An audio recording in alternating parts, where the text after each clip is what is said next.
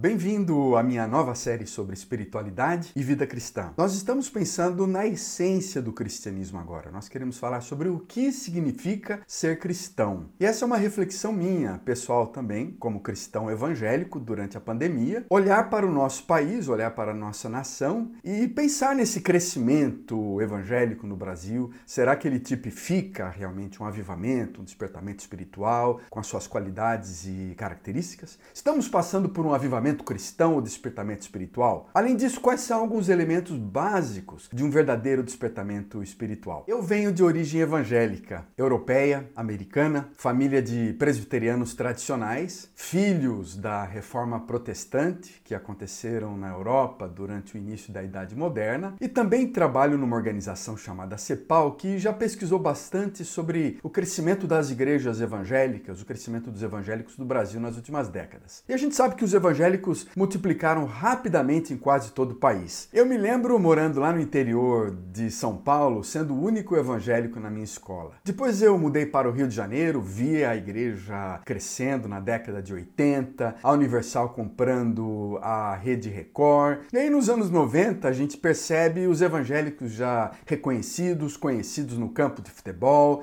com a sua música gospel, com seus políticos eleitos. Em 2010, aqueles que já se consideravam evangélicos no Brasil eram cerca de 50 milhões de brasileiros, aí 23% da população brasileira. Naquela pesquisa, eles foram basicamente divididos em dois grupos: evangélicos pentecostais, evangélicos não pentecostais. Você sabe que a terminologia evangélica é muito ampla, muito vasta, é uma terminologia mais da antropologia, da sociologia e vários grupos que a gente dizer que não sejam talvez grupos cristãos, estão ainda embutidos dentro dessa categoria evangélica. Né? Mas esse é um tema intrigante, sem dúvida, desconfortável para vários cristãos, várias denominações. Mas o que a gente percebe é que a maior parte da igreja evangélica foi fruto realmente de um movimento carismático, de um movimento pentecostal. Em termos sociais, os evangélicos cresceram em todas as classes sociais, mas eles se expandiram mais entre a classe C e D.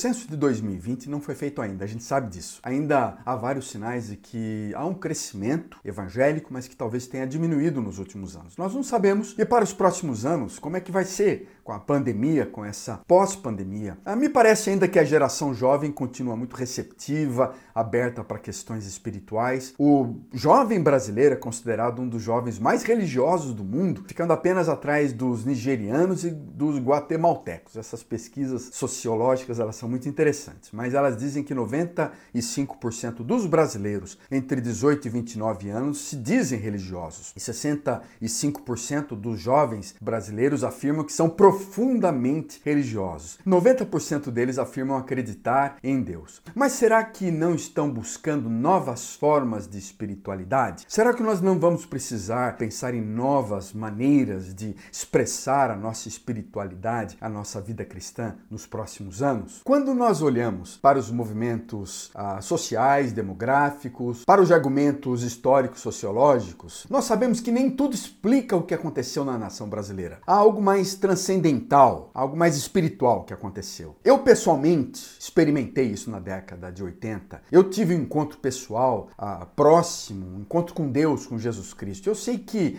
ah, muitas outras pessoas experimentaram isso, em que há uma sensação de aumento de sensibilidade sensibilidade ah, do coração para as coisas espirituais, há um reconhecimento maior das necessidades espirituais, algo mais, mais intenso, mais, mais profundo no coração. É difícil explicar isso em palavras, mas a gente percebe que muita gente foi transformada, famílias foram transformadas, há uma convicção maior da realidade espiritual e é inegável isso, que houve uma, uma nova convicção das verdades do Evangelho, as pessoas se sentiram persuadidas a coisas espirituais, elas aceitaram então diante disso a pessoa de Jesus Cristo como único Senhor, Salvador de suas vidas e muitos outros. Nós percebemos isso, esse, esse se alegrar profundo ah, por coisas espirituais. E vários novos cristãos então, ah, nessas últimas décadas, se encontraram com Deus, se converteram a Jesus Cristo, se preocuparam mais com questões espirituais, mudaram sua vida e, e muitas vezes essa mudança foi da água para o vinho. A gente percebeu famílias restauradas, a vícios foram abandonados abandonados. Muita gente encontrou uma esperança nova, uma alegria nova, uma paz, uma nova energia para enfrentar os desafios, o cotidiano, e eles perseveraram mais nos seus conflitos espirituais e pessoais. Então a gente percebe que há uma, há uma coisa espiritual por trás disso, e a gente quer entender melhor o que é isso. A gente deve reconhecer que Deus, então, agiu na vida de muitas pessoas em muitos lugares do Brasil. Novas igrejas surgiram, boas igrejas surgiram, ah, velhas igrejas foram revitalizadas. Então há sinais de algo espiritual, algo diferente que não pode ser interpretado simplesmente por argumentos sociais, sociológicos, argumentos demográficos. E eu queria falar um pouco mais sobre isso, sobre essa, essa terra brasileira que foi fertilizada. E foi fertilizada talvez pela, pelo suor, pelo sangue, pela lágrima de muitos líderes religiosos, evangelistas, pregadores que vieram aqui pela terra brasileira desde o século XIX e que foram ah, disseminando as sementes do evangelho e essa palavra de Deus, como o próprio Jesus Cristo fala numa das suas parábolas, essas sementes foram lançadas pela terra brasileira e foram fertilizando então no coração das pessoas. Mas entretanto, apesar de um crescimento rápido, de um despertamento para as questões espirituais, há uma série de sinais de fumaça no horizonte. Sinais claros, sinais sociais, históricos, políticos, de que nem tudo vai bem no arraial da espiritualidade. De que nem tudo vai bem, especialmente no arraial da espiritualidade cristã, que é esse, essa espiritualidade que eu conheço um pouco mais. Como é que está a vida cristã das pessoas com relação a questões sociais, políticas, a questões de justiça social? Como é que vai a caminhada do cristão quando a gente pensa em questões mais da vida profissional, da vida dos relacionamentos, da vida quando a gente olha para o dia a dia da economia brasileira, da vida da, da família brasileira? Você está se tornando um melhor cristão com o passar dos anos? Você está se tornando um melhor estudante, aprendiz de Jesus Cristo? Essa é uma questão que tem me me preocupado em vários sentidos e será que nós conhecemos bem nossas fraquezas, fragilidades com relação à nossa vida? Será que nós estamos sentindo a presença de Deus, desse Deus Altíssimo, que tudo conhece, que tudo sabe, em todas as etapas, em todas as áreas da nossa vida pessoal? Enfim, quais são alguns elementos essenciais da vida cristã? Eu quero trabalhar um pouco mais sobre esses elementos essenciais sobre o DNA da vida cristã nessa série. Será que esses elementos estão presentes em você e na sua comunidade? Então, essas perguntas são importantes quando nós refletimos sobre pessoas, sobre igrejas, sobre líderes, sobre eventos sociais, políticos, quando a gente reflete sobre os acontecimentos históricos que nós estamos vivendo nos últimos anos, especialmente durante esse tempo de pandemia. Eu quero refletir com vocês, então, algumas das minhas impressões, a minha própria a reflexão algumas das observações sobre a espiritualidade cristã brasileira nos últimos anos. Em primeiro lugar, eu quero tratar desse tema da superficialidade da nossa religião, a superficialidade do nosso cristianismo. Eu me lembro de ter ouvido o teólogo anglicano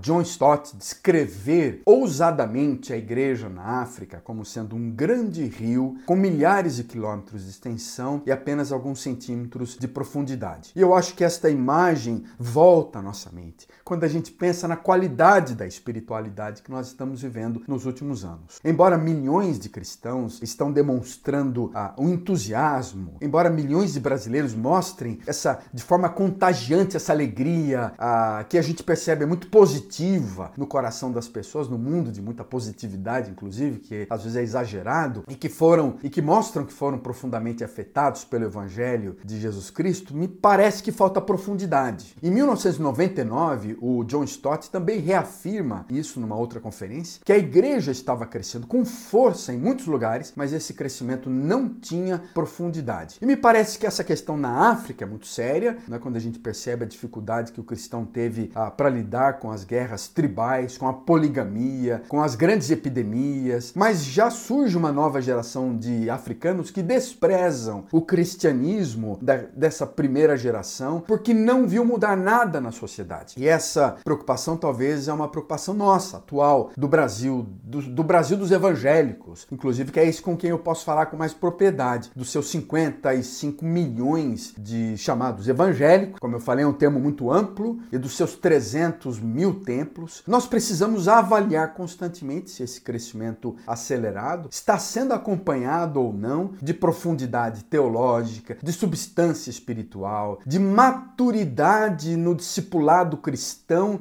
e na transformação da comunidade. Sem dúvida, nós fizemos um ótimo trabalho de, de obstetras, eu poderia dizer, de, de parteiros espirituais, de uma nova evangelização. Né? Nós geramos aí milhões de novos crentes evangélicos, introduzimos ao chamado leite materno da fé cristã, aquilo que o apóstolo Paulo fala, isso é comum em períodos de crescimento, de, de avivamento espiritual, que há, há, novos cristãos uma nova igreja que seja parecido como uma criança adolescente, cheia de vigor, de energia, de maturidade, mas muito imaturo ainda, muito insegura. É como aquilo, a gente sabe que é como pai, eu já fui pai de crianças e adolescentes, a gente sabe muito bem a quantidade de energia, de vitalidade e comida também que, que os filhos liberam na prática de esportes, nas atividades diárias, a, na escola, nos acampamentos, nas brincadeiras, mas a gente sabe muitas vezes que esses, esses jovens, essas, essas crianças entrando na puberdade, né, esses adolescentes, são frágeis, são imaturos, são inseguros emocionalmente, eles se machucam fácil, eles choram com frequência, choram de vez em quando, eles aprontam, muitas vezes são indefesos, são dependentes de nós em várias coisas. As emoções são contraditórias e você percebe por vezes o coração deprimido, preocupado com facilidade, passando de um estado de alegria e felicidade, num piscar de olhos. Há períodos de serenidade que sucedem também momentos de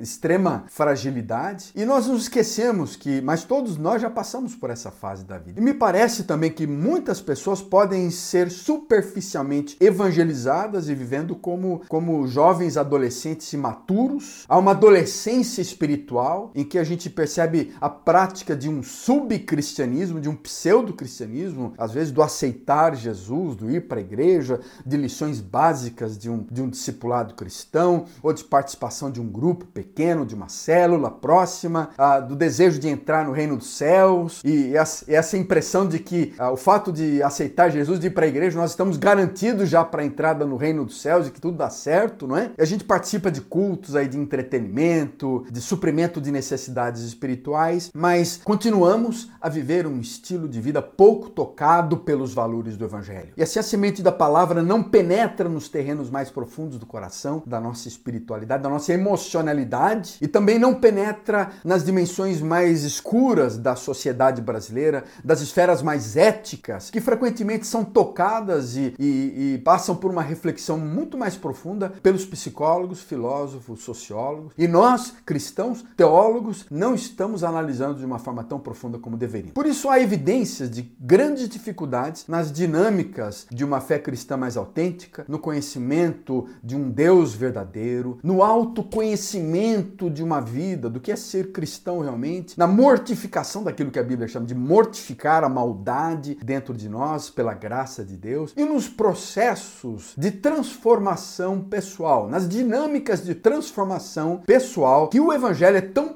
poderoso para fazer, essa dinâmica também de transformação comunitária é necessária. E por isso que é, milhões milhões de, de pessoas que se chamam cristãs, crentes em Deus, praticam um cristianismo bem adolescente, um cristianismo ainda bem rudimentar, sem consciência da abrangência da, da maldade dentro de si, da maldade na estrutura social e da necessidade de transformação das nossas comunidades. E eu fico me perguntando então, qual é a influência do evangelho na nossa vida e na vida das nossas cidades, na vida das nossas comunidades? A gente assiste a TV e vê uma série de programas evangélicos evangélicos e, e pessoas evangélicas e políticos evangélicos e, e decisões tratadas socialmente que mostram uma falta de ética, uma falta de compromisso com os valores do evangelho. E você percebe esse sensacionalismo popular dos shows, das séries, da nossa mídia, que revela uma cultura ainda muito brutal, muito sensual, muito animalesca, uma cultura muito consumista, uma cultura capitalista enamorada da violência, enamorada das fake news. A corrupção, o oportunismo impregna dominam as estruturas do poder, inclusive entre os políticos evangélicos, e nós estamos, a sensação é que nós estamos muito longe dos valores, dos princípios do reino de Jesus Cristo, defensores frequentemente da cobiça, incentivadores de valores materiais, protetores do forte, amantes do famoso, do rico, do, da celebridade, desvalorizadores do fraco, da viúva, do velho, do pobre.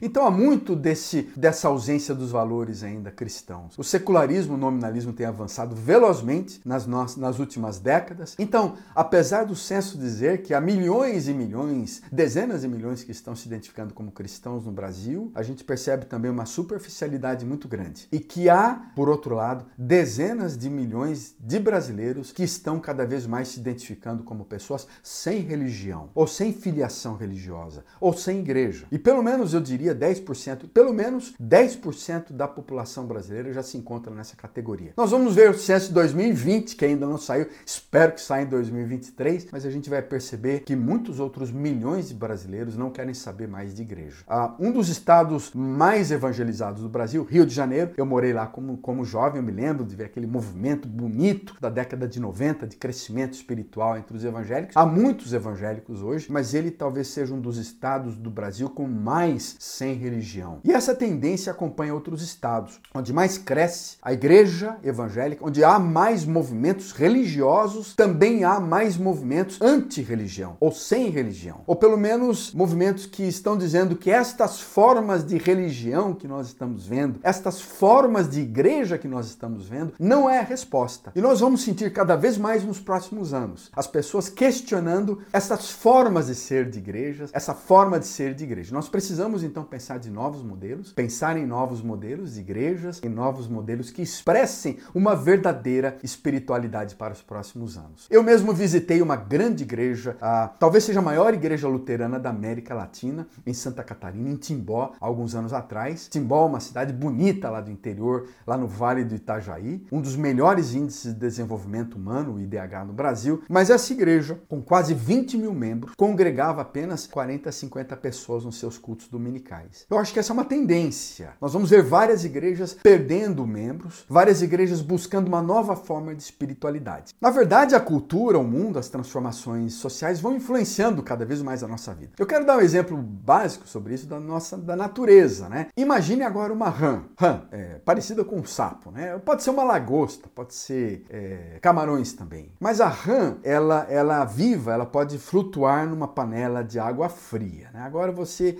imagine essa rã numa panela de água fria e na culinária isso é muito comum, né? Acende o fogo debaixo da panela, a água vai aquecendo suavemente e em breve a água vai ficando morna e a rã, a gente sabe que é um animal de sangue frio. Então ela acha aquilo agradável, ela continua a nadar tranquilamente naquela água. A temperatura começa a subir, a água fica quente, a rã gosta, mas ela não se transtorna com o fato de que o calor tende a, a cansá-la. Ela não percebe que o calor vai a, entorpecendo a sua própria existência. Então a água vai ficando quente. A rã começa a achar aquilo desagradável, mas ela está tão debilitada e o esforço é tão grande para se adaptar que ela não consegue fazer absolutamente nada. A temperatura da água começa a subir progressivamente até que o um momento em que a rã acaba simplesmente por ficar cozida e morre sem nunca conseguir sair direito para fora da panela. Agora, se ela fosse mergulhada repentinamente numa panela a 50 graus, a mesma rã daria logo um pulo para fora da panela. Por que, que eu estou falando sobre isso? É inegável que há um crescimento dos evangélicos, é inegável que muitos estão falando sobre espiritualidade, entretanto, essa espiritualidade tem sido muito superficial, imatura e influenciada por diversos costumes e questões culturais e transformação cultural. E nós estamos nadando, imersos numa sociedade, numa cultura em ebulição e lentamente, como a rã ou como lagostas, nós frequentemente estamos sendo cozidos, adquirindo uma série de valores que não pertencem ao evangelho.